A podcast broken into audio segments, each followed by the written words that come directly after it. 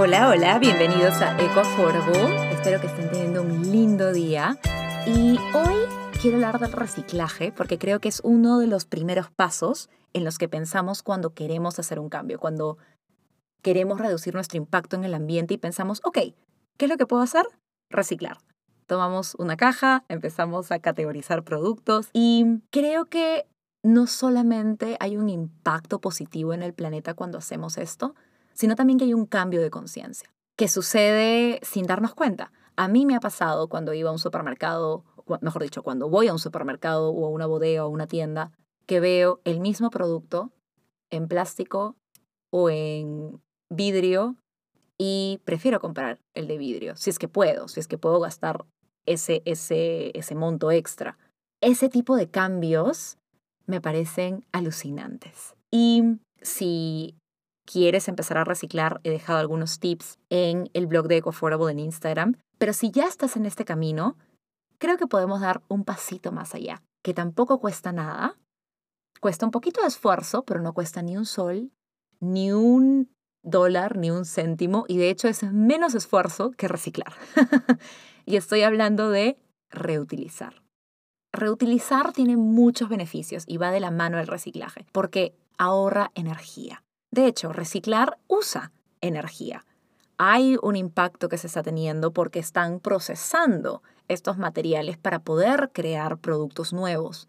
En un estudio se encontró que en una tonelada de materiales reciclables, varios, toma alrededor de 3.000 kilowatts por hora que igual es menor a la, cantidad de energía que puede utilizar materiales vírgenes para crear productos nuevos, porque eso toma 6.828 kilowatts, lo cual es más del doble, ¿cierto? Pero reutilizar no utiliza nada de energía. es decir, ninguna energía eléctrica, toma energía de nuestra parte. Y además estamos alargando la vida del producto al máximo, que de hecho es la idea de la economía circular. Quizás has escuchado de este término y si no, lo voy a intentar explicar de la manera más simple posible. Se trata de comprar algo, lo compro, lo utilizo. Se daña, lo, lo, reparo. Y lo utilizo otra vez al máximo. Si puedo, lo dono. Después de la donación, se recicla. Y del reciclaje sale un producto nuevo y volvemos a retomar el círculo. A eso es lo que estamos apuntando ahora que somos cada vez más conscientes del impacto que estamos teniendo en el planeta. Y también eso nos lleva a una idea interesante que tiene que ver con calidad sobre cantidad, porque hay un exceso de consumo. No solamente en Latinoamérica, en el mundo entero. De hecho, se ha encontrado que mientras más rico es un país, más consumen sus habitantes, en, todo sentido, en ropa, en comida, en electricidad, en energía eléctrica, en agua, en todo lo en, en cualquier recurso que puedan pensar. Entonces, reutilizar realmente pone el foco en ¿esto realmente lo necesito? ¿Necesito tener pues 20 pares de zapatos? ¿O puedo tener 10 pares de zapatos y hacer que esos 10 pares de zapatos sean de buena calidad y utilizarlos y que sean zapatos que me gusten, que también va con el concepto de Maricondo, de tener cosas que realmente te gustan? ¿Es posible esto? Creo que nos enfrenta a esa pregunta constantemente. Por supuesto, hay cosas con las que no funciona, por ejemplo, los electrodomésticos. Si un electrodoméstico ya cumplió su vida útil y lo forzamos, lo que hacemos es utilizar más energía. Lo mismo con los autos. Si es que forzamos un auto, cuando ya cumplió su vida útil, empieza a botar este humo negro, empieza a consumir más, eh, energía, empieza a generar más contaminación. Entonces hay toda una serie de consecuencias negativas que surgen de utilizar productos que ya cumplieron su, vida útil, pero los forzamos a continuar. Ahora, ¿qué pasa con los que sí? Por ejemplo, la ropa, que era lo que ya estábamos conversando con el ejemplo de los zapatos.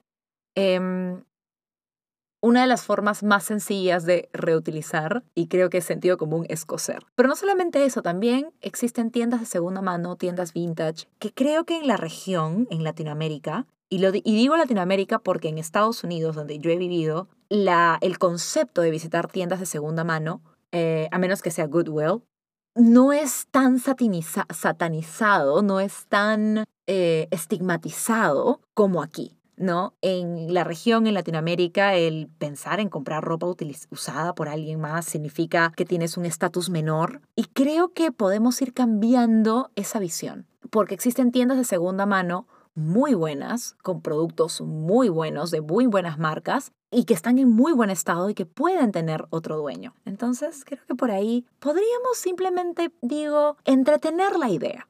Simplemente entretenerla, ¿no? Ahora, también algo que obviamente podemos reutilizar es el plástico. Y no solamente en, en, en su estado original, porque una de las cosas que, de las que se habla cuando se utiliza el concepto reusar o reutilizar es darles otro uso. Es, por ejemplo, poder utilizarlos como decoración, si es que se puede. Entonces, eh, lo mismo con el vidrio, poder reutilizarlos, por ejemplo, los empaques para guardar comida, en fin. Eh, o para utilizarlo como para poner lapiceros, no lo sé. Ahí, creo que ahí podemos poner nuestra imaginación a volar. Y por supuesto, creo que una de las maneras en las que podemos contribuir mucho es empezar a comprar productos con menos empaques. este concepto del zero waste creo que es lo que nos va a llevar a una práctica y un consumo mucho más inteligente, mucho más viable a largo plazo. Y me encantaría saber qué piensas tú, si te encantaría, si es que ya estás reutilizando, cómo estás reutilizando, si estarías dispuesto a dar este paso más allá y la mejor forma de compartir tus comentarios es a través de Instagram, a través de EcoAffordable. Y nos vemos la próxima semana. Nos escuchamos la próxima semana porque sigo diciendo nos vemos para seguir compartiendo experiencias. Hello, welcome to EcoAffordable. I hope you're having a great week.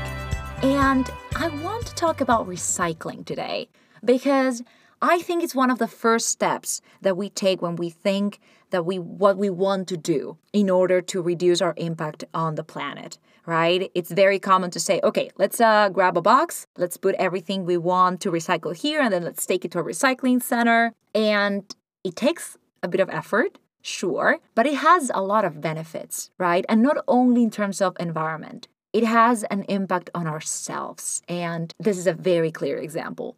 Now, when I go to a supermarket and I see two products that are the same, but I see one in plastic and the other one in glass, and I can spend a little bit more, then I'm going to choose the one uh, that is in glass, right? That is in a glass container. Or if I see uh, fruit or vegetables that are wrapped in plastic and, and then I see them in their natural state, I'm going to choose that, right? The latter. So I'm pretty sure I'm not the only one feeling that, which has been a very subtle change in terms of consciousness. And if you're still on this path and you want to start recycling, I have left some tips for you on my blog on Instagram. But what happens if you're already recycling and you feel like you want to take a step further? What can that be? And this is something you can do, and you don't have to spend any money. And it actually requires less effort